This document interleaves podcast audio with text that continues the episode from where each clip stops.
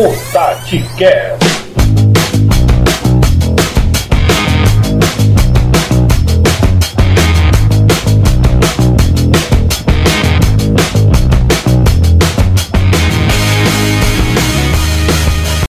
Fala galera do TatiCast, estamos de volta. Prazer estar aqui novamente, comandando aqui o podcast que tem virado sensação no espaço, né, no cenário cearense. Fico muito feliz de poder voltar. Agradeço demais ao Gustavo também, que tem sido parceiro, vai continuar também nessa função, vai continuar batendo papo aqui com você. Foi promovido, né, vai ganhar um salário milionário aqui no TatiCast. A gente fica muito feliz com o crescimento dele e de toda a turma que segurou as pontas aqui, episódios muito interessantes falando de Campeonato Brasileiro. Hoje, especificamente, a gente tem alguns convidados aqui Vamos falar com Rodrigo Cavalcante do canal do Vozão, falando das contratações do Ceará. Vamos falar também com Saulo Alves do podcast Glória e Tradição do Fortaleza, falando aí sobre essa polêmica de saber onde é que vai ser o jogo. Vai ser na Arena Castelão em outro horário? Vai ser em Natal? Como é que tá aí? Uh, como é que tá essa definição? Vamos bater um papo bem bacana. Ao meu lado, João Pedro Guedes, comentarista do TatiCast também. Muita coisa pra gente falar no episódio de hoje. Vem com a gente porque tá muito massa.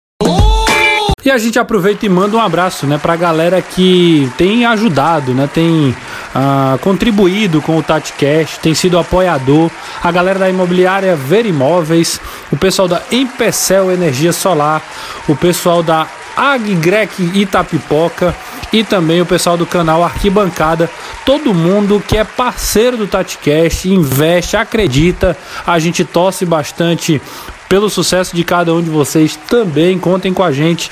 E claro, agradecer a todo o nosso grupo de apoiadores no no WhatsApp, né? Você que ainda não faz parte, quer ser um apoiador, procura a gente nas redes sociais que a gente vai explicar como é. Você recebe conteúdos exclusivos, material próprios para o grupo do apoiador.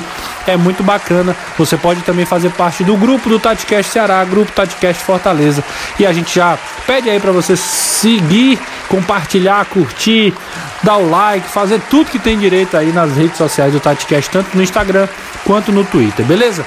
Sem delongas, vamos ao episódio. O TatiCast. Então é isso, galera. A gente chega para mais um episódio. Episódio de reta final de Campeonato Brasileiro. Tem muita coisa para a gente conversar hoje.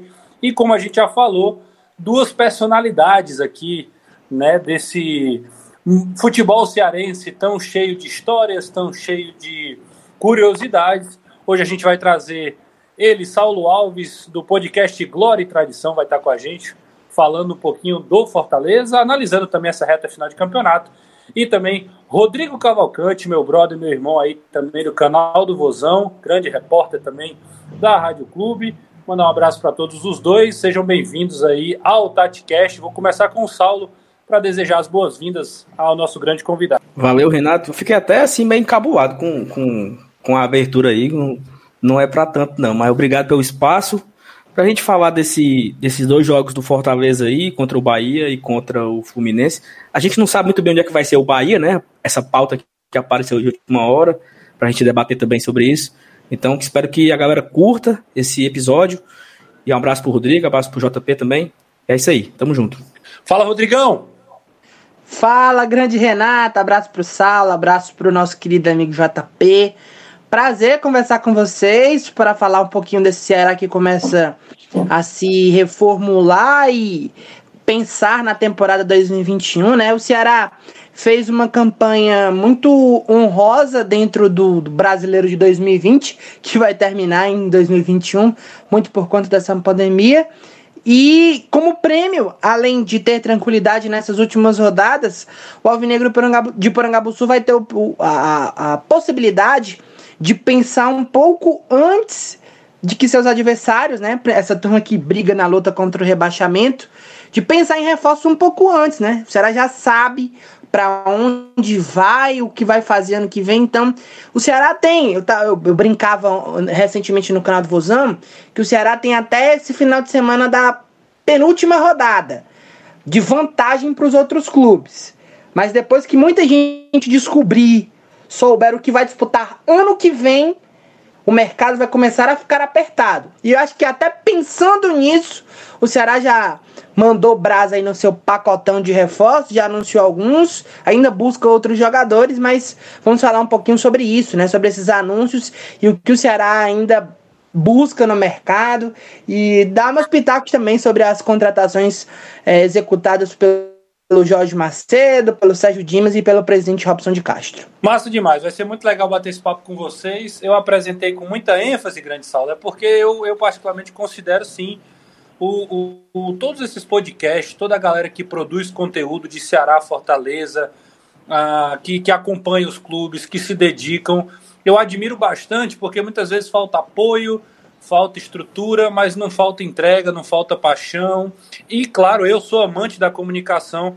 Eu acredito que o podcast faz esse papel de levar informação para o torcedor, de conversar com o torcedor, vocês especificamente conversando com as suas torcidas aí, realmente eu particularmente valorizo muito. Para conversar com vocês, tem aí outro cara também que eu admiro bastante. Hoje eu estou muito muito feliz de estar de volta ao, ao TatiCast. Todo mundo que acompanha sabe o quanto eu implico com o João, mas ele sabe que é parceiro, sabe que é amigo e é muito bom estar de volta hoje com a pauta quente, muita coisa para a gente conversar, né, João? Fala, Renatão. Um abraço pro Saulo, Rodrigão. Rapaz, você tá, tá, tá Tá tão tranquilo hoje, né, cara? Tá, tá me elogiando. Tô emotivo, que... eu tô emotivo. Gostei, viu? Vixe, muita coisa boa pra gente discutir aqui, né? Essa pauta aí, como o Paulo falou, negócio que pode acarretar em, em decisões até um pouco absurdas. É, o pacotão do Ceará aí, muita coisa pra gente falar, até pensando na próxima temporada até, né? Fazer projeções aí, ainda fala dessa reta final, que importa tanto pro Fortaleza. E vai ser um episódio que vai render bem. Então é isso, a gente chega para conversar, para bater esse papo, e eu começo aí com esse assunto do momento, né? Passo a bola para o Saulo aí para a gente debater é, sobre essa questão do Fortaleza, né? O Fortaleza tem um jogo importantíssimo, o jogo da vida contra o Bahia.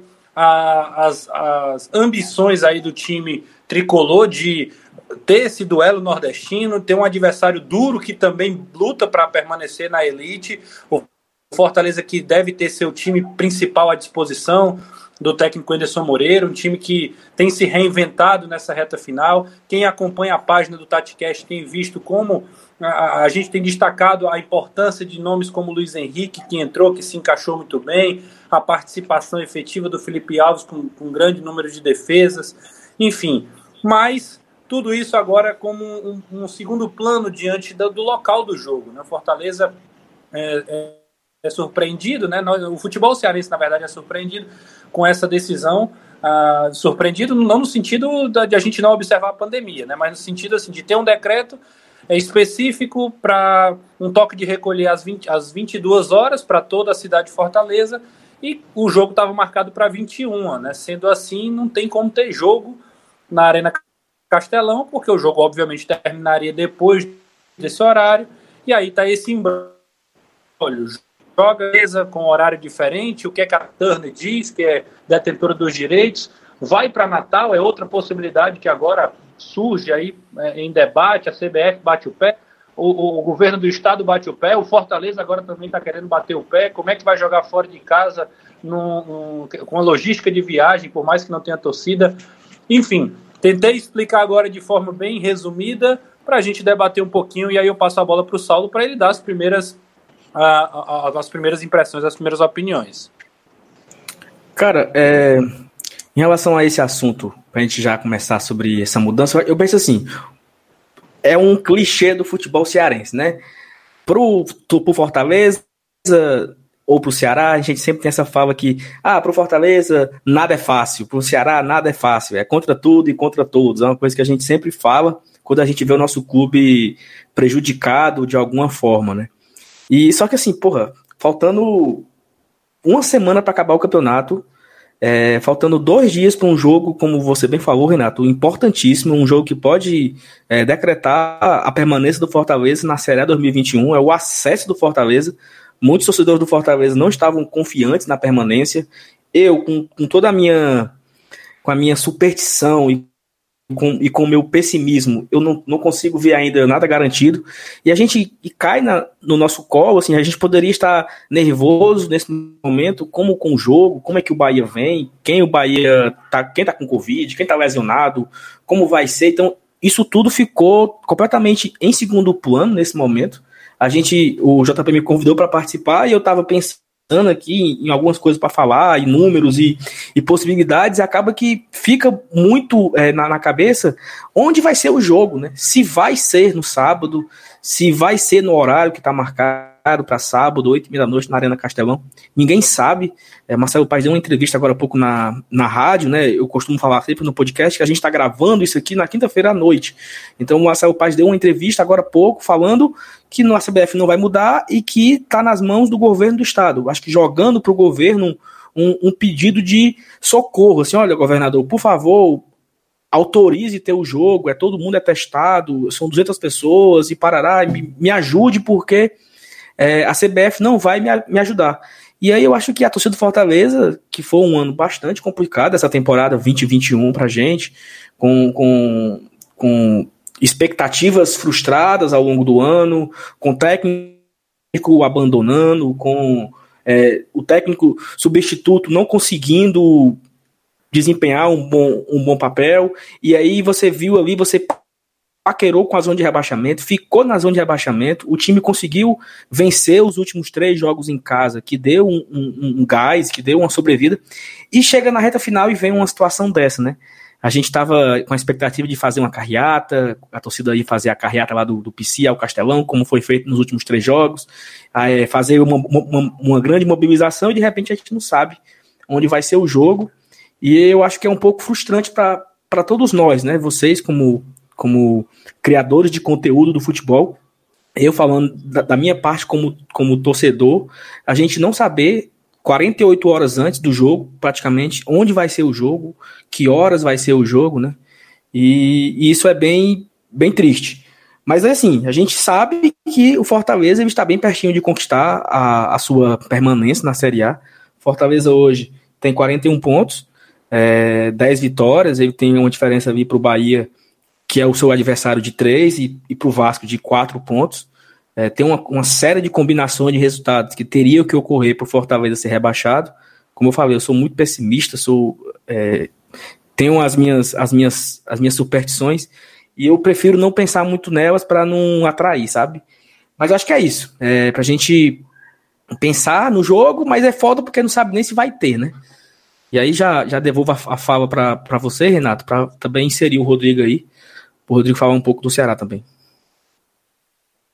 Show, show, é isso. Eu vou passar a bola primeiro para o João, tá. para ele falar um pouquinho sobre isso também, né? É, essa, essa fica ansiedade, né? Querendo ou não, a gente sempre analisa aqui a parte técnica, a parte tática do, do time, né? Tentando é, destrinchar o que é que o Enderson está pensando com a sua comissão, departamento de inteligência. A gente vai cavando para descobrir como é que Fortaleza joga, tem mudanças táticas sendo feitas aí, mas tudo isso fica em segundo plano porque tem um aspecto que também acaba interferindo, que é essa mudança de local, né, João? Cara, é um negócio até meio que bizarro, né? A gente pensar que um jogo tão decisivo como vai ser esse Fortaleza e Bahia, quando Fortaleza precisa só de um pontinho para se garantir e imaginar que esse jogo pode acontecer fora do Castelão, é, é meio doido, né?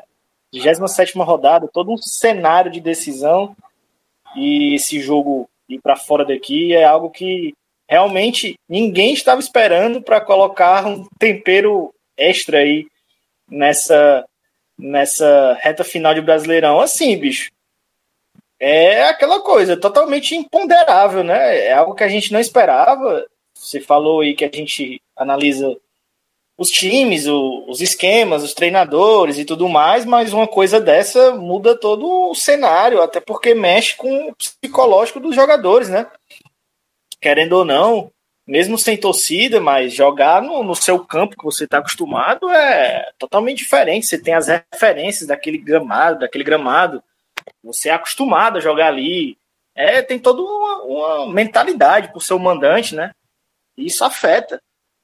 É, Tava conversando, a gente estava conversando aqui com o Saulo no off, E ele citou até a possibilidade, sei lá, de um jogo ir para Salvador, seria realmente para fechar chave de ouro a bizarrice, a loucura.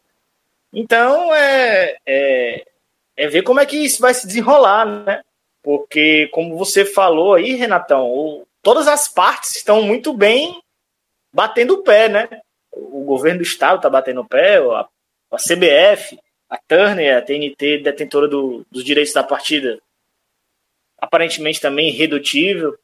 Então, é um assunto muito sensível que promete muita atenção aí para as próximas horas, né? Porque se o Fortaleza, se a CBF, se a Turner, se o governo, é, se esse horário do jogo não for modificado por nenhuma das partes, realmente vai ficar complicado, porque eu acho dificilmente que o governo, por exemplo, vá ceder e abrir uma exceção, porque aí ele poderia ficar passivo de pressões por outros setores, né? Eu acho que o governo não cede. Então essa mudança teria que vir ou por parte da CBF de uma forma mandatória, ou por parte de um acordo aí com a detentora dos direitos, que todo mundo sabe da péssima relação que ela tem com Fortaleza, né? Relação mais do que azeda. Então, bicho, muito complicada a situação, algo que ninguém estava esperando, né? Para pimentar de vez essa reta final do Fortaleza. Um negócio aí para deixar todo mundo ainda mais maluco na busca desse, desse último pontinho para se salvar de vez, né? JP, porque, assim, repetindo, né? Porque nada vem fácil. Mas outra coisa, é... eu vejo que tá todo mundo muito tranquilo, né? A CBF está dizendo: ah, não, o jogo é 8 e meia e acabou-se. A Turner falou: não, o jogo é 8 e meia e acabou-se. O governo fala que o decreto é até 8 horas da noite e acabou-se. E o Fortaleza? O Fortaleza não tem, entre aspas, nada a ver com a história. O Fortaleza, a CBF marcou o jogo para esse horário, não é um horário que o Fortaleza escolhe, tem assim no, o cardápio de horários. Ah, eu vou querer sábado, 8 e meia. O Fortaleza ele foi colocado nesse horário ele está se preparando para esse horário e de repente ele é o único que vai ser prejudicado. O único. A Tânia vai ter o seu jogo transmitido, a CBF, seu jogo é, vai ocorrer seu jogo, o governo cumpre o seu decreto e o Fortaleza que se lasque, né? Então acho que caberia as, as três partes, Turner, CBF e o governo, sei lá, vou ceder aqui, vou ceder ali, até nós começamos em off com o Rodrigão, falando, tipo, por que, que não troca o horário do Ceará com o do Fortaleza? Já que o do Ceará começa às seis e meia, e terminaria 8 e meia, então poderia trocar, aí, aí, aí, o governo poderia ceder meia hora, né? Porque se o Fortaleza começa 8 e meia e terminaria 8 e meia, não, Fortaleza, ok, meia horinha, eu vou ceder aqui, não, não, tem, não tem problema. Mas não, eu vejo que tá todo mundo na sua posição, muito tranquila. É até 10 Fortaleza... horas, né, o Saulão, decreto. Então, se terminasse 8 e meia, tava tudo tranquilo. É até 8, não? Não, até as 10. Não, aí se for. Não, não, se for eu, eu achava que era só até 8. Se for até as 10, aí é que é bizarro, bicho. Por causa de meia hora. Eu achava que era até 8. Não, não, então não, agora, é, agora. Até as 22. Até as 22. Até me metendo, mas o que, o que é que acontece? Pelo menos o que eu vi, né, a nível jornalístico. O que o governo orienta é que o jogo ser realizado às 20 horas não é recomendável, porque as 200 pessoas que trabalham no jogo, com o jogo sendo realizado às 10, eles, ao fim do, dos trabalhos, já estarão dentro do, do horário que não é mais possível estar na rua. Então, teria que ter um intervalo maior. Então, digamos assim, o jogo fosse marcado para as 19 horas. E a carga do jogo que eles colocam sempre é na casa das duas horas, digamos assim. Para eles, o camarada que está trabalhando lá ainda teria a possibilidade das 21, por exemplo. Se o jogo for 19, terminando 21, ele ainda teria a possibilidade lá de ir para chegar na casa dele até as 22. O que o governo não quer, a questão das 20 horas, é que se o jogo começa às 20, termina o jogo na teoria, né, nos trabalhos às 22, e aí você já está dentro do prazo que não pode tem que ser um horário que quando termine o jogo ainda seja antes do que as 22, entendeu?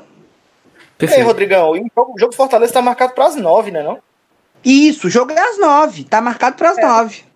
Piora, piora tudo de vez. Aí é que, é que, é que bagunça tudo, é, eu tô ficando é doido. Eu achei que era se, se trocasse, se trocasse pra, pra seis e meia aí, como a ideia do Saulo, e o Ceará fosse às nove, tava perfeito, Sim, porque tranquilo, o acabava tranquilo. oito e meia, Tranquilo. uma hora Você- e meia. sei. O que o governo quer, o que o, o- por que, que o governo não quer que o jogo vá para 20 horas? O governo quer que quando o profissional que esteja trabalhando no jogo terminar seu serviço, não seja mais que 10 horas, para que ele tenha possibilidade de terminar o serviço dele e chegar em casa antes, dos pra, antes do, do, do prazo, que é 22, entendeu? Perfeito. É, então, em cima dessa ideia aí, a gente só tem duas possibilidades, praticamente. Ou porque a Turner não vai abrir mão de transmitir os dois jogos. Até porque a gente sabe que são quatro times fechados com ela, né? Uhum. Curitiba, Ceará, Fortaleza e Bahia. Então, as possibilidades aí, ao meu ver, em cima de tudo isso que foi falado, são ou a Turner troca o horário dos jogos, faz o Fortaleza às seis e meia e o Ceará às nove, ou ela adianta esse jogo do Fortaleza. Bota para quatro, bota para é, acho que só quatro que dá para casar com seis e meia do Ceará. Ou é, só dá para pensar nisso, porque eu não vejo a Turner abrindo mão da transmissão. E com o governo com essa mentalidade que faz sentido para respeitar o decreto, não tem como trazer para oito horas, né? Que aí ainda casaria com as seis e meia do Ceará. Gente, eu acho o seguinte, eu acho assim, agora vamos, a, a gente falou das, das possibilidades, das conjecturas, mas vamos lá para a prática, né? A Turner não vai mexer em mais dois times que não teoricamente não tem nada a ver com a situação de, Fortaleza e Bahia. Mexer com Ceará e Curitiba, eu acho que vai gerar um, um dilema muito maior, vai envolver gente que não vai, não quer estar participando dessa, dessa decisão e eu acho que isso é muito, muito improvável. Na, o, que, o, que, o que tem que acontecer é o seguinte: ou o governo flexibiliza para ter o jogo às 21 e quem estiver no- envolvido no jogo vai poder transitar na cidade depois das 23, ou o Fortaleza vai ter que jogar em outro lugar. Eu só vejo essas duas possibilidades dentro da realidade. O grande entrave é que, para mim, vai ter um prejuízo. Quem abrir mão vai ter um prejuízo muito grande. Se o governo abrir, e aí o, o debate passa a ser além do futebol, é o prejuízo de flexibilizar para uma área e sofrer pressão por várias outras. Né? O setor de eventos, por exemplo, recentemente fez uma, uma- um protesto né, em frente à Assembleia lá, cobrando os direitos que eles acham justo.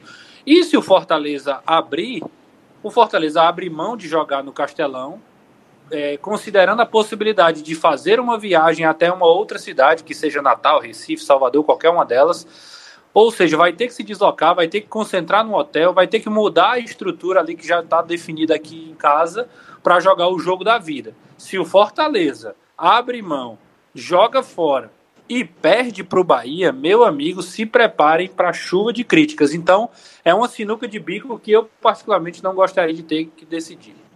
Meu amigo, o homem, depois que começou a trabalhar com o Van Fio lá na redação da Jangadeiro, até de política fala, é um monstro, viu, meu amigo? Passei um mês lá, deu para aprender um pouquinho, mas não sou o João Pedro ainda não. Ô, ô Saulão, você estava falando no off é, daquela peculiaridade do regulamento é, sobre a mudança de, de mando de campo no- nas últimas rodadas, né? Um negócio desse, diga aí, se o Fortaleza. O jogo vai para Natal, Fortaleza perde, porventura acaba rebaixado. O tamanho da confusão que isso poderia dar no extracampo, o que é que você, o que é que você diz? Porque Eu acho, eu acho que. a- eu acho que-. Exatamente. O, o regulamento, é, a CBF fez a, a CBF da- do brasileiro proibindo é, você mudar o mando de campo de, de, de um estado para o outro nas últimas cinco rodadas. O que aconteceu muitas vezes né, no, no, no passado, o Flamengo jogar em Brasília, o Corinthians, o Vasco, Botafogo, etc. E aí a CBF sabe, é, pro, é permitido você mudar o seu mando de campo. Não é permitido nas últimas cinco rodadas. Seja por questão de não sei, tem, você pode imaginar diversas situações por que, que é, é, pro, é proibido. Então, se é proibido o, o Fortaleza, se você quiser jogar em Brasília, ele não poderia fazer isso. Eu não posso porque o regulamento me proíbe. Então, o regulamento deve proibir a CBF também de fazer isso. Né? Porque o Fortaleza, como eu falei, o Fortaleza não tem nada a ver com a história, não tem culpa nem. Assim, ele tem tudo a ver com a história, mas ele não tem culpa nenhuma. O Fortaleza não quer mudar, o Fortaleza não, não tem um problema no campo. E assim, é impossível não lembrar de uma situação que, claro, não é a, não é, não é a mesma coisa, mas o Castelão pegou fogo tem três semanas atrás. E o jogo do Ceará saiu da noite para tarde por, por conta disso, né? O Ceará pegou, acho que foi o Atlético Paranaense, se não estou enganado. O jogo estava marcado para noite, no, no domingo, e foi para o sábado, né? Exatamente por conta não, disso. Então, assim. É, é, o, o Castelão pegou fogo no sábado. O jogo foi domingo. Teria, teria, o jogo do Floresta. Floresta e Mirassol lá. Passou para a Carlos de Alencar Pinto, porque Sim. não teve condições. E o jogo do Ceará, que seria domingo à noite, passou para domingo à tarde para eles não utilizarem a parte elétrica que foi a causa do incêndio, né? O problema aí é que nesse caso a Tanner não tinha outro jogo para mostrar. Porque a Tanner, assim, para quem nos para quem está, para quem está nos acompanhando, a Tanner fica coçando os dedos o campeonato todo para chegar a rodadas como essa, sabe? Onde ele pode mostrar mais que um jogo, onde ele pode. Tanto que ele, ele queria fazer uma, uma rodada dupla. E aí deu esse azar que acabou envolvendo as duas equipes, as quatro equipes que ele tem direito de mostrar. E no caso daquele Ceará e Atlético, uh, não tinha outra coisa impossibilitando. Por isso que mudou a, a, a questão da data. E, e, infelizmente, sendo o advogado do diabo, as equipes, em relação a essa questão do regulamento que o Saulo falou, as equipes assinaram um documento antes do começo do Campeonato Brasileiro. Antes não, foi depois daquela confusão de qual era o número que teria que ser o mínimo ou o máximo para colocar em campo. Informação que eu tenho é que os clubes assinaram um documento junto à CBF e uma das cláusulas era essa questão de flexibilização. Lá, nesse documento que Ceará, Fortaleza, todos os clubes assinaram, uma, a primeira regra foi: tendo 13, e pode ser três goleiros, quatro laterais, quatro, quatro zagueiros e três, e três atacantes, não importa. Se você tiver 13, você tem que ir para campo. E uma das outras regras que os clubes assinaram com a CBF foi que se tiver problema com decreto, tem que jogar. E acho que foi isso até que o Marcelo Paes falou nesta quinta-feira, comecinho da noite, para a Rádio Verdes Mares. Esse documento está assinado com os clubes e a CBF e os clubes garantiram. Problema de decreto, você tem que jogar nem que seja na Conchinchina. Tá lá assinado. E eu acho que é por isso que o presidente Marcelo Paes falou nessa linha aí de raciocínio de. de ah, ou é, ou é mel ou é cabaço. Ou a gente perde por WO nessa linha para brigar. Ou a gente briga com o Estado ou nada feito, porque com a CBF a gente não pode brigar. Então, essa é a informação que eu tenho de bastidor, né? Que existe esse documento assinado e que os clubes concordaram com a situação. Problema de decreto também, o clube que se vire tem que jogar onde for. Procede, Rodrigo. Eu, eu acabei de ver aqui também, um, o pessoal no Twitter tá falando isso agora, que os clubes assinaram e se por acaso a cidade fechasse, a CBF poderia marcar o jogo para outro canto e o clube aceita e acabou essa conversa. Então é isso. Então a coisa agora já mudou totalmente de patamar para um lugar muito mais sombrio, né? É, exatamente. Se a gente se documento com esse acordo. Eu, eu fiquei confuso agora. O que é que vai acontecer? Os clubes, vamos lá, os clubes, depois daquela confusão do Goiás mandar ou não o time a campo, assinaram um, um documento da CBF com várias Goiás São Paulo, né, Rodrigão? Primeira rodada. Né? Foi, né? Goiás e São Paulo. Os clubes todos assinaram um documento com a CBF com várias regras para que quando tivesse problemas relacionados à pandemia não tivesse questionamento. O primeiro deles, o prime a primeira reivindicação lá da lista da CBF com os clubes, com os clubes foi: se você tiver 13 em seu elenco, você tem que jogar. Nem que sejam 13 goleiros, o time tem que entrar em campo, certo? Essa é a primeira regra do documento. E eu não vou dizer para você que é a segunda, mas é uma das regras desse documento assinado por todos os clubes que a CBF orienta aos clubes que se tiver algum problema de decreto no estado do time que está jogando, Não tem choro e nem tem vela. O time tem que jogar aonde ele puder e tiver condições de ter jogo. Não pode jogar no seu estado, não pode jogar na, no seu no estado, nem no seu estádio. Vai para outro canto. Ou vai para outro canto, ou vai para outro estado, ou perde por WO. Perfeito, perfeito. Então agora o documento já está assinado. Fortaleza assinou, Ceará assinou. E é por isso que agora faz sentido a CBF estar tá tão irredutível, né? Antes a gente estava naquela. Será que a CBF não vai abrir mão e etc? TV, os direitos de transmissão, que era o que era a, a, o que era a informação que a gente tinha, né? De, de, de quais eram os impedimentos. Mas agora a gente vê claramente que por isso a CBF bate o pé de mudar, inclusive, o local do jogo, e aí Fortaleza e Bahia vão ter que se adequar a isso, porque já concordaram. É aquela velha história, inclusive, que a gente sempre fala do Campeonato Cearense, né? Ah, mas por que, que o Campeonato é, o Cearense é assim, um mês a primeira fase? Porque os clubes assinaram o documento, aceitando o regulamento, e por conta disso vão se sujeitar. E a situação pede, claro, medidas emergenciais, mas é claro que o prejuízo, como a gente já falou aqui, técnico é muito, é muito grave, né? Para o Fortaleza é terrível, Ave Maria. Mas é isso, vamos atrás desse, desse um ponto velho, né? Como o é, JP é como, disse que é como o Saulo já falou, a gente está gravando uma quinta-noite. Durante a gravação, algumas coisas podem, inclusive, já se atualizarem. Né? Na hora que alguém estiver ouvindo esse podcast, já pode até estar tá, tá mais ultrapassado. É o risco que a gente corre, é uma notícia muito quente, mas é o que a gente tem para hoje, como o Saulo já falou. É prejuízo enorme e o Fortaleza vai ter que buscar mais esse. Vai ter que superar mais essa barreira, né, Saulão? É isso, é mais uma para a gente botar aí na conta do contra tudo e contra todos, né? É, é isso. isso, né?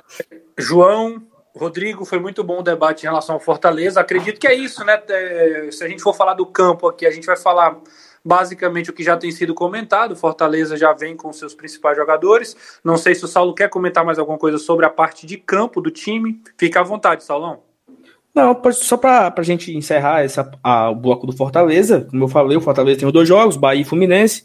Ele está muito próximo da permanência. O lado positivo hoje é que o Fortaleza tem todos os jogadores à sua disposição. É, no jogo contra o Palmeiras ele não, te, não tinha o Luiz Henrique, que é aquela. Futebol é tão maluco, quem diria que a torcida iria sentir falta do Luiz Henrique? Todo mundo ficou triste quando soube que o Luiz Henrique não, não foi para São Paulo. Então o Luiz Henrique está à disposição para o jogo do Bahia.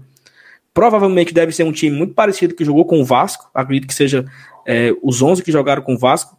Né? É, Felipe Alves, Gabriel, Quinteiro, Paulão, Bruno Melo, é, Juninho Felipe, Luiz Henrique, Romarinho. Na verdade, na, na, verdade foi o Torres que começou jogando. Então deve ser Romarinho, David e o Elton Paulista deve ser esse time titular contra o Bahia. Ninguém sabe aonde, quando e que horas. Mas aí, como já diria o Trem Bala, pode passar adiante, né? Vamos agora falar do, do Alvinegro. boa, boa, Salão. Trem Bala que inclusive tá saindo até no Tá saindo até no Sport TV, meu amigo. O Homem Mal e Alan Neto estão lá é, girando o dedo agora em rede nacional. Muito bom o papo, né? Já conversamos bastante sobre o Fortaleza. Agora a gente fala sobre o Alvinegro de Porangabuçu, que anunciou o velho pacotão, né? Pacotão porque anunciou tudo de uma vez, mas já vem negociando há um tempo. E agora termina a temporada 2020, pensando na de 2021. É isso, senhores. A gente chega para falar do Alvinegro de Porangabuçu, falando aí do dessas contratações. Né? O Ceará que tem dois desafios pela frente ainda, Curitiba e Botafogo. O Ceará precisa praticamente de um ponto aí para selar sua, sua permanência na zona de classificação à Sul-Americana, que é um grande objetivo, não deixa de ser, né? O Ceará que traçou o objetivo de permanecer na Série A, conquistar uma vaga numa competição internacional, é realmente algo para ser comemorado, por mais que haja aquele negócio, ah, não foi para pré-libertadores, né? Eu acho que ainda assim é positivo, até coloquei isso no meu Twitter recentemente. E agora tem uma, uma vantagem, né, de acordo com a Sul-Americana, ser fase de grupos. Né? O Ceará jogaria seis partidas, né? três em casa, três fora, já ganhando uma boladinha de dinheiro aí. Rodrigão, o Ceará anunciou cinco reforços, já pensando no ano que vem. Se você quiser falar de Curitiba e Botafogo, fique à vontade também, mas a gente sabe que até ficou um, um pouco de lado, né? Nessa, já, já nessa semana, porque o Ceará já deu férias para alguns jogadores, já anunciou outro, João Ricardo, Jordan, João Ricardo goleiro, Jordan zagueiro, o William Oliveira, volante, Marlon Meia e o Jael como centroavante. A gente sabe que o Ione Gonzalez também está fechado, é outro nome que o Ceará deve anunciar em breve. Está resolvendo problemas particulares, né? Foi até Portugal, pegou a documentação, teve que fazer quarentena, voltou para a Colômbia, teve que fazer quarentena de novo. Por isso essa demora de ser anunciado, de chegar a Fortaleza para poder é, ser apresentado ao Ceará. Pois é, cara. Uh, o Ceará anunciou esses jogadores e aí acho que serviu até para tapar um pouco a frustração do torcedor que esperava do time nessa reta final de Campeonato Brasileiro um rendimento um pouco melhor. Porque acho que pontuação, os adversários que o Ceará enfrentou até nos mostrava a nível de, de movimentação de tabela, sim, que seria difícil pontuar. Mas mais do que não conseguir a pontuação, o Ceará não conseguiu render. E essas contratações acho que foram até importantes para dar uma segurada, digamos assim, no ânimo do torcedor nessa reta final de Campeonato Brasileiro. Será que anunciou essas contratações, essas cinco contratações, eram nomes que não eram estranhos, né? Quem nos acompanha, uh, e de, quando digo nós, nós todos aqui nas redes sociais, uh, a nível de, de busca de informação já, já tinham sido falados todos esses nomes, né? Só faltava mesmo que confirmação por parte do Ceará. Até estranhávamos muito algumas situações, mas o João Ricardo, um jogador que fez uma série B espetacular, né? Muito boa, defesa menos vazada, participou muito bem da competição, teve uma ótima movimentação vestindo a camisa da Chape. É um goleiro que já passou pelo nosso futebol, cara. Muita gente nem lembra daquela passagem dele pelo Icasa, mas também trabalhou muito bem, conseguiu fazer um bom trabalho lá no time do Icasa. E aí tem passagem por outros clubes. E é um goleiro Rodrigo, que. Oi. O, o, João Ricardo, que foi goleiro do Icasa em 2013, na campanha que quase leva o Icasa à Série A do brasileiro. pois pra... é, cara. Pois é, ele tava naquele grupo, né? Tava naquele e time vocês, né? naquele trabalho. Que, e vocês sabem que o, esse, o João Ricardo, o Fortaleza contratou ele para 2014. Só que veio o Ricardo errado. Vocês sabem dessa história?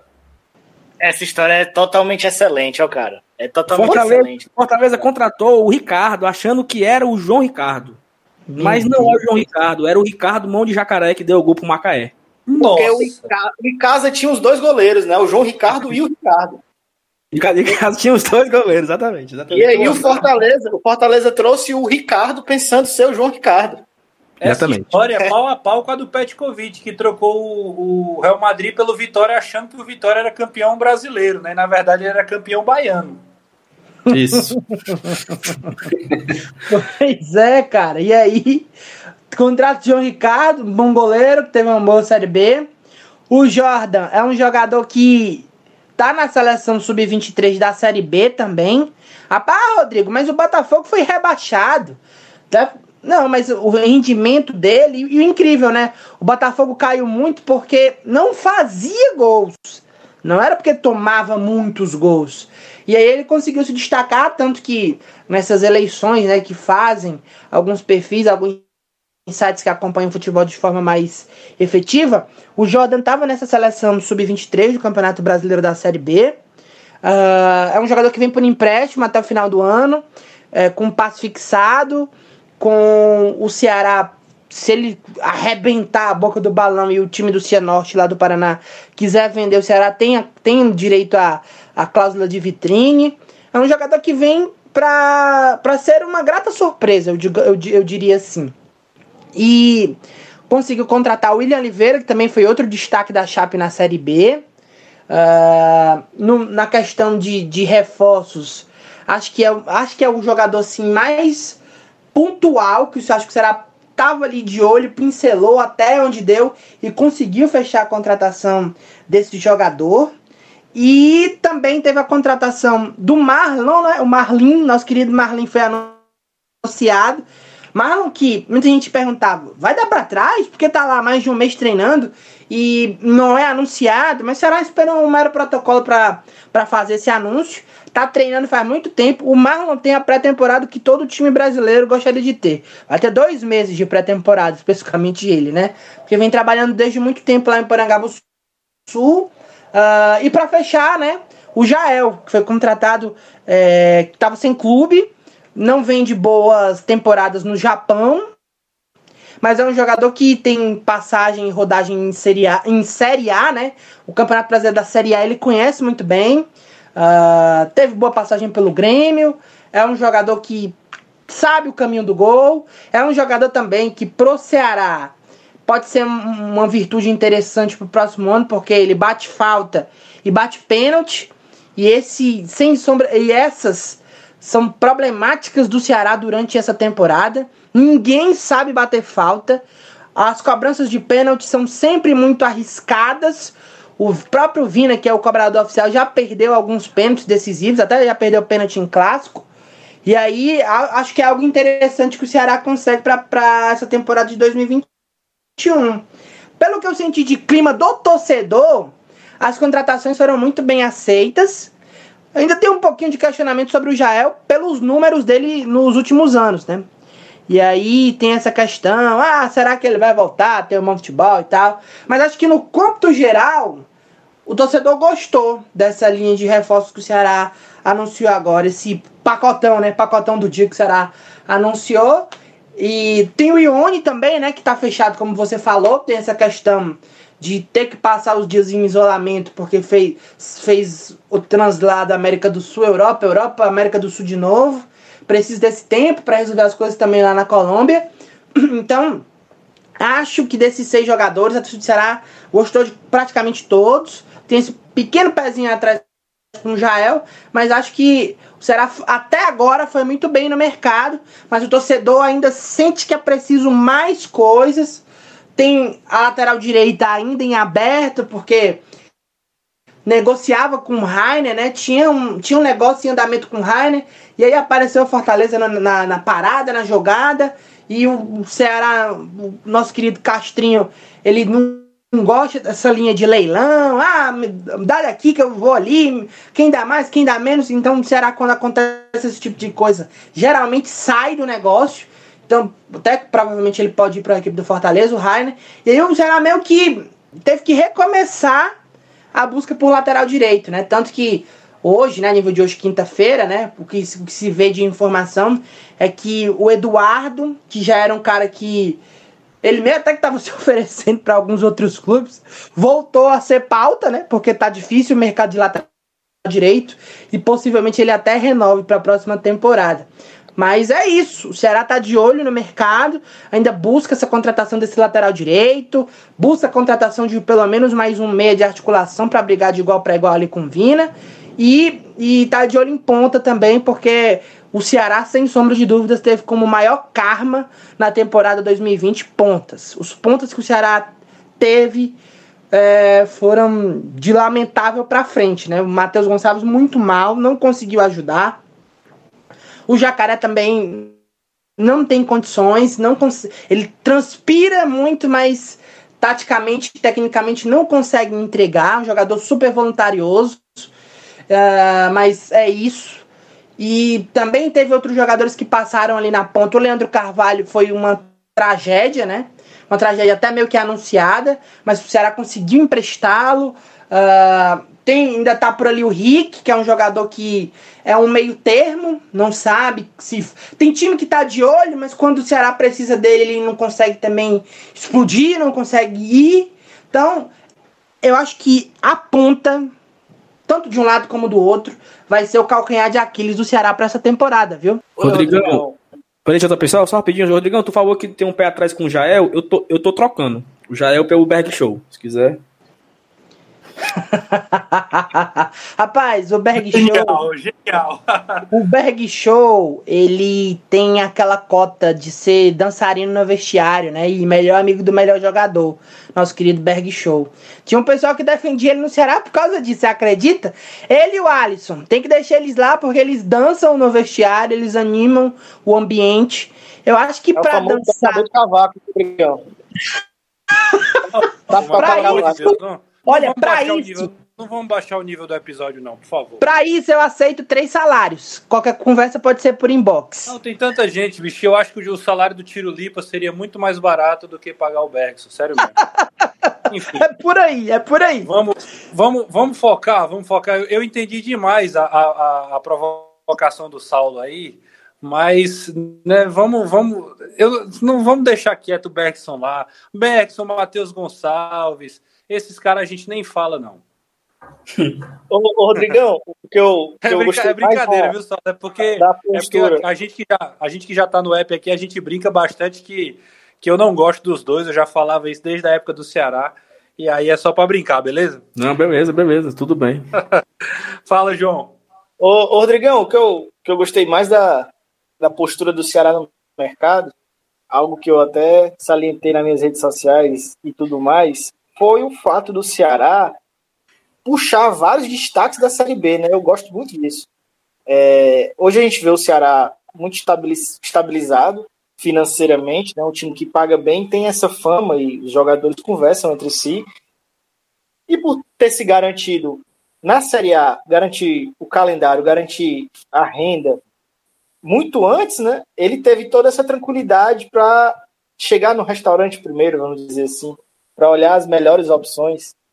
E eu, eu gosto muito dessa postura de buscar os destaques da Série B, né? Porque hoje o Ceará tem um poderio financeiro para desbancar esses times da, da, da segunda divisão, que estão subindo ou então que permaneceram. O Ceará brigou pelo, pelo Bruno Rodrigues aí, que deve ir para o São Paulo, né? Destaque da Ponte Preta.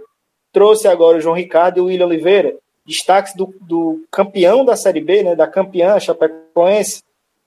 Eu gostei bastante disso. E só para falar do William Oliveira, para mim, eu não conhecia tanto o jogador porque eu não acompanhei muito a Série B, né? O João Ricardo a gente já conhece, mas aí eu fui buscar informações e vídeos, até porque a gente fez uma análise do William Oliveira. Você pode conferir lá na, nas nossas redes sociais, no TatiCast, no Instagram, no Twitter. E o William Oliveira, para mim, é uma contratação que, é, como você falou, é, é a mais pontual. É um cara que pode chegar e resolver um problema do Ceará que existe há muito tempo. Quem sabe desde, desde o último auge do Ricardinho, que é um volante que consiga fazer a, a, desempenhar a função de segurar o piano lá atrás, mas também armar o jogo, né? Na, na nossa análise, o William Oliveira, a gente destacou a facilidade dele de distribuição. Ele, ele é destro, mas ele, também bate muito bem na bola com a esquerda. Ele faz lançamentos muito bem. Ele teve 90% de, de acerto no, no, no de passe dentro do seu próprio campo. Então é um cara que para construir jogadas é muito importante. E isso dentro do, do, estilo de jogo do Guto, de transição, um cara para lançar um ponta, para esticar aquela bola, né? Pifar, como a galera gosta de falar, é excelente. Então, acho que o William Oliveira é uma contratação que eu espero bastante. Eu entendo esse pé atrás da turma aí com o Jael, pelos números dele, né? É, no último clube do Japão foram 14 jogos e um gol. Antes, no outro clube japonês foram 22 jogos e dois gols. Então, eu entendo a, a, a reima aí inicial. Até porque a galera não, aqui não tem muita fama de ter paciência, né? Mas eu, eu, eu também gostei da contratação do Jael pelo fato de ser um, um camisa 9 que também encaixa na, na, no time do Guto, né? Para mim, eu acho que, que as contratações têm que ser vistas e medidas da seguinte maneira: como é que esse cara vai encaixar no estilo de jogo dessa equipe? O Ceará tem um estilo de jogo muito bem desenhado. É um time que joga em transição ofensiva, é um time que não gosta tanto da bola, é um time que busca bastante contra, contra-ataques, é um time que tem como destaque o Vina, então ele meio que dá uma segurada na marcação, o 9 marca muito mais que ele, se a gente for pegar o mapa de calor do Vinícius, ele fica à frente do Kleber, que vem sendo nove na temporada. Porque o Kleber faz muito mais o trabalho sujo. Então o Jael é um cara que faz isso e também, na minha visão, é tecnicamente e tem mais experiência do que o Kleber, né? Um jogador melhor do que o Kleber. Então, para mim, acho que é uma adição boa. No mais, eu, eu tô contigo nessa aí. Eu acho que o, o Ceará tem que ficar JP, de olho nessa. Fala, e você sabe que, a nível de informação, o Ceará ia trazer mais destaques da Série B, tá? Porque, como você falou do Bruno Rodrigues, o Ceará formalizou a proposta, chegou a conversar com o empresário do jogador, o jogador se animou com a proposta do Ceará, porque é, o Cruzeiro foi atrás, ele meio que, ah, Cruzeiro, grande time, mas Série B, da Série B eu quero sair. Ele pensou assim. Apareceu o Fluminense, O proposta do Fluminense interessante, mas a proposta Ceará foi muito boa pro jogador. Essa é, é a grande verdade. Tava muito próximo mesmo, mas apareceu o São Paulo, né? E aí fica difícil o Ceará brigar com a equipe do São Paulo. E aí ele já foi anunciado, né, oficialmente como jogador da equipe do São Paulo. E aí ficou difícil pro Ceará, porque para disputar com o São Paulo é muito problemático. E outro jogador que, que foi muito falado lá no final da janela de transferência da Série A, mas que é, depois foi meio que esquecido o papo, foi o Léo Ceará. O Léo Ceará chegou a, a, meio que a palavrar com o Ceará para essa temporada agora de 2021. Tava tudo certo. Mas ele apareceu a proposta do Japão e ele ligou pro pessoal do Ceará e disse: Olha, pessoal, obrigado pela proposta, foi muito boa. A gente, tinha, a gente tem uma, um apalavrado, mas a proposta que eu recebi aqui também não tem como eu ficar por aqui, eu tenho que ir pro Japão. E foi o que acabou acontecendo. Então, só para reforçar o que você tá falando, o olheiro do Ceará assistiu a, fez igual a fez igual a, a, a Lívia. A mulher dele deve estar pé da vida, igual a Lívia tá, porque ela Tu assiste futebol todo dia e toda hora. Eu adoro acompanhar a Série B. Acho que é por conta do, dos karmas antigos, já foi muito tempo por lá. E aí, eu, eu gosto da Série B. Eu assisti quase que todos os jogos também da Série B. E aí, o, o analista do Ceará certamente levou os carões que eu levei. Porque, porra, o cara assistiu muito a Série B. Porque os jogadores que o Ceará tentou e os que conseguiu, ou até os que não conseguiram, no caso o Bruno Rodrigues e o Léo Ceará, foram destaques da competição. Eu, eu, eu assisti tanta série, B, tanta série C na minha vida que eu, Ei, eu nos últimos dois anos eu meio que parei de assistir. E é verdade, assim, o, o Bruno Rodrigues foi um grande destaque. Outro nome que foi ventilado também no Ceará, fora o Rainer, que a gente já falou aqui, foi o do Felipe Ferreira, também outro meio do Cuiabá, que foi muito bem também. Outro jogador aí que apareceu nas listas, que houve também uma sondagem. Tem aquele lance do empresário oferecer o jogador e tal, né? Que foi o que aconteceu no caso do Heine com o Fortaleza. Enfim, mas o fato é que, ah, só para passar a bola de novo para o João aí, acho que o Ceará acerta porque o Ceará vai reforçando. Primeiro, de acordo com a sua necessidade, né? não é de acordo só com gostei, eu trago. Ele tem uma necessidade, o Ceará vai reforçando nesse parâmetro e de acordo com a sua postura de jogo. Pode até, a gente pode até questionar aqui se é o que a gente mais gosta de ver, se é o que é mais legal de assistir, mas o fato é, assim como o Fortaleza fazia com o, com Rogério Ceni, de não é, encher o elenco de contratações aleatórias, o Ceará vai reforçando, ah, já calculando inclusive as perdas que vai ter ao longo do caminho. Não, o Rodrigão falou do, do analista do Ceará, né? Mandar um abraço aí pro Arthur de Vito, que acompanha a gente aqui. Que acho que ele deve ter tido uma vida bem, bem agitada mesmo, porque é, é muito jogo, né, para acompanhar, é muito reforço. Mas assim, é, eu gosto muito dessa postura, cara. A gente, é, anos atrás, né, com os clubes daqui ainda evoluindo, sempre tentava é, idealizar isso, né? Como é que a gente poderia brigar para reforçar o time, se não conseguia bater de frente nem com, com a Ponte Preta da vida, que brigava, sei lá, pelo G4, mas acabava não subindo, e às vezes Ceará e Fortaleza perdiam jogadores para esses times, né? Hoje, é, o Ceará tem a condição de chegar numa equipe dessa e trazer o destaque, e, e acho que isso é uma ótima mescla, porque você não está trazendo um jogador qualquer da Série B, é um, por exemplo, o Ino Oliveira, foi titular em 36 jogos da campeã da Série B, né? O João Ricardo foi o goleiro que teve 24 clean sheets, né? Que é, são jogos sem tomar gol, da melhor defesa da história da Série B. A Chapecoense, em 19 jogos no primeiro turno, tomou 5 gols, cara. E não é que o João Ricardo não trabalhou, não. Ele é o goleiro que fez mais defesa na Série B. Foram 138. Então, são reforços que chegam com um certo respaldo, né? Além de, de, de, de serem jogadores é, que o Guto aprovou, né? Assinou a vinda. Então, é, eu gosto bastante. Acho que um outro jogador que, que pode surpreender aí dessa leva é o Jordan, né? Um cara com muito potencial. É, veio do, do, do time que, que caiu, mas não custa nada lembrar que o Luiz Otávio também veio de um time que foi rebaixado para a Série C, né? Eu vi gente cornetando isso, que o Jordan veio de um time que foi rebaixado. A galera tem a memória curta, né? O Luiz Otávio também veio. E vem bem mais novo, João. Então, acho que é alguém que, com o Ceará tendo à disposição todo esse calendário de aspirantes e tudo mais, vai ter o Cearense que vai poder rodar a equipe, vai ter essas primeiras rodadas da Copa do Nordeste, que acho que a tendência é de descanso para essa galera que está encerrando a Série A. Então, Jordan, Marlon, já é o que já treina há algum tempo. João Ricardo, William já devem começar jogando. É, é um cara que vai, vai ter tempo para jogar e o Ceará vai ficar de olho se ele render é, e buscar para exercer essa opção de compra, né?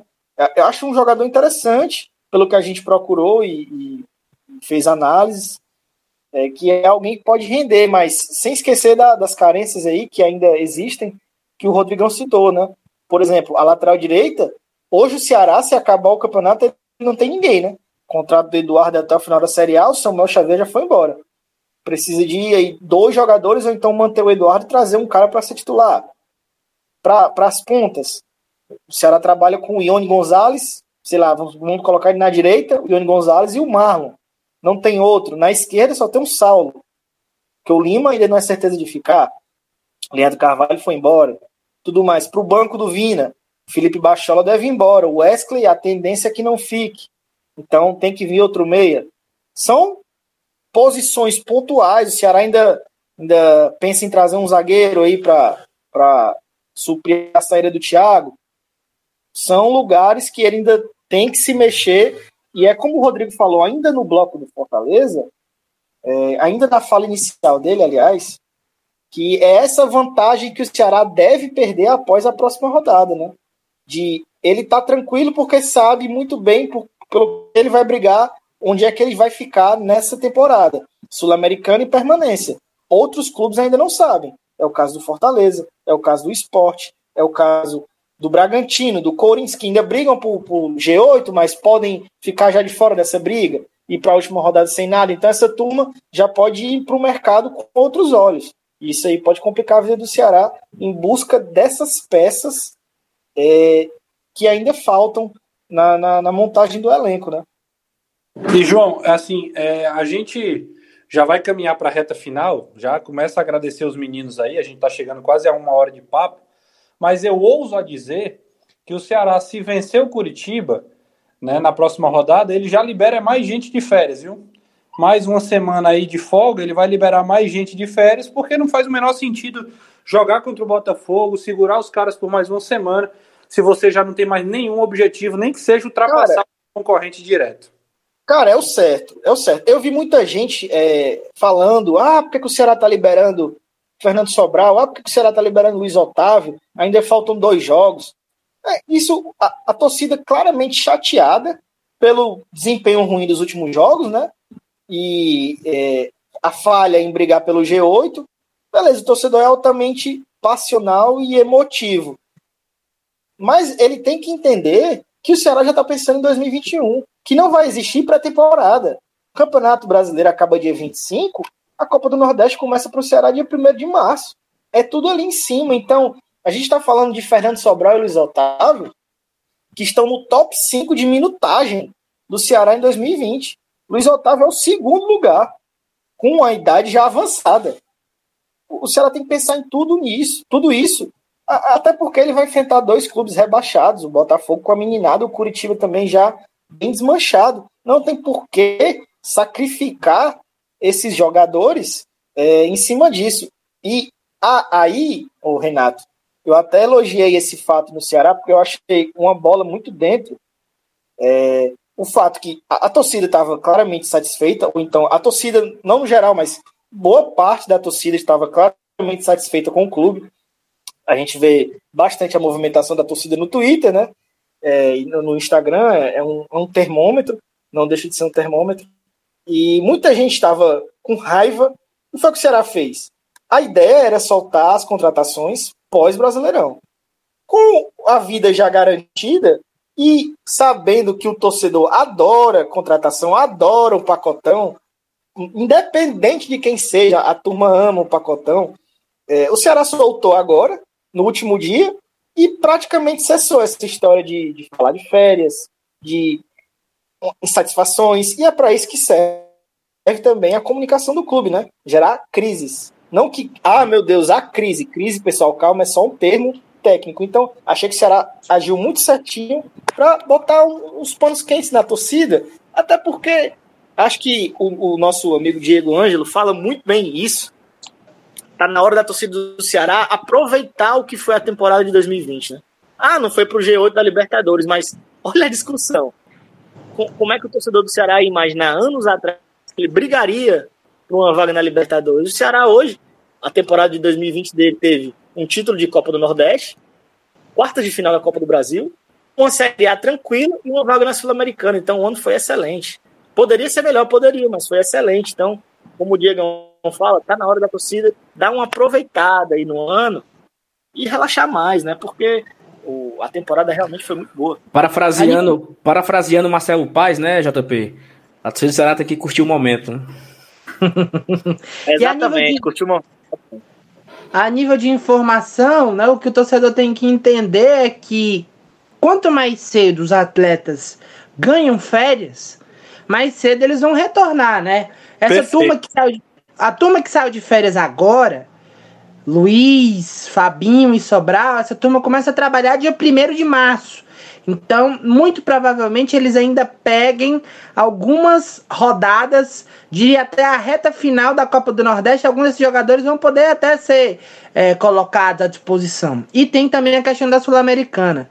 E essa turma que está sendo contratada, junto com os meninos que foram campeão brasileiro de aspirantes, vai começar a temporada dia primeiro contra a equipe. Eu até brincava ontem lá no canal do Vozão que o Ceará vai começar a temporada dia 1 contra o ABC, jogando com a turma que vai ser contratada e com os, os o, a turma campeã brasileira de aspirantes, enquanto os atletas remanescentes e os que vierem da Série A dia primeiro vão começar a trabalhar, entendeu? Porque a temporada é muito louca, cara. Então, vai ter uma turma trabalhando, vai ter uma turma de ressaca voltando de férias. Então, infelizmente, por conta da pandemia, o calendário ficou maluco. E aí vai ter esse cruzamento de datas, um grupo voltando, o outro já trabalhando e as competições já em cima, porque a Sul-Americana já vai começar. A, a pré-Libertadores também já começaria agora, daqui a uns dias. Se será por acaso chegasse a confirmar no, na quinta, acho que na outra quarta já jogaria. Já, então é uma loucura. Então o Ceará vai ter que ter muito cuidado e muita prudência. Eu volto a repetir aquilo que o JP falou agora há pouco.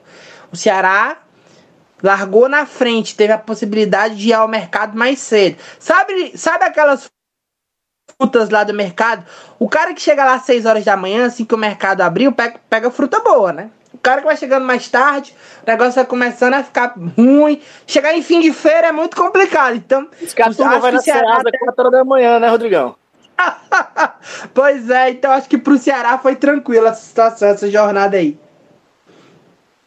Beleza, rapaziada. Acho que a gente conversou bastante, falamos dos dois principais assuntos, a, a questão da, a mudança de, de horário ou de local do jogo do Fortaleza. Falamos das contratações do Ceará. Em meio a tudo isso, tem o Campeonato Brasileiro rolando, tem decisão para o Fortaleza, tem jogos relevantes para o Ceará é, observar alguns jogadores, terminar a temporada com dignidade. É importante vencer Curitiba e Botafogo, até para não terminar com aquela sensação de estagnação. O torcedor vem cobrando isso. São jogos que a gente vai ficar de olho. E aí fica o meu convite para você continuar seguindo o TatiCast, acompanhando os conteúdos, vem muita coisa boa pela frente.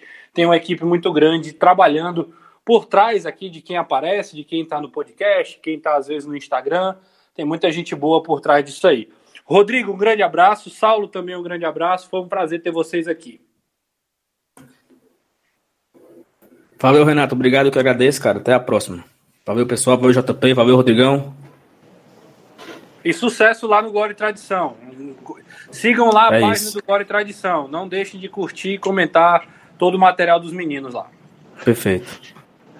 Valeu, Rodrigão. Abraço, abraço Renato. Abraço, JP. Abraço aos amigos ligados no TatiCast. Muito bacana participar aqui com vocês. Estamos lá no canal do Vozão também. Siga, comenta, compartilha. É isso. Abraço, sucesso para todos nós nessa reta final de Série A. Valeu!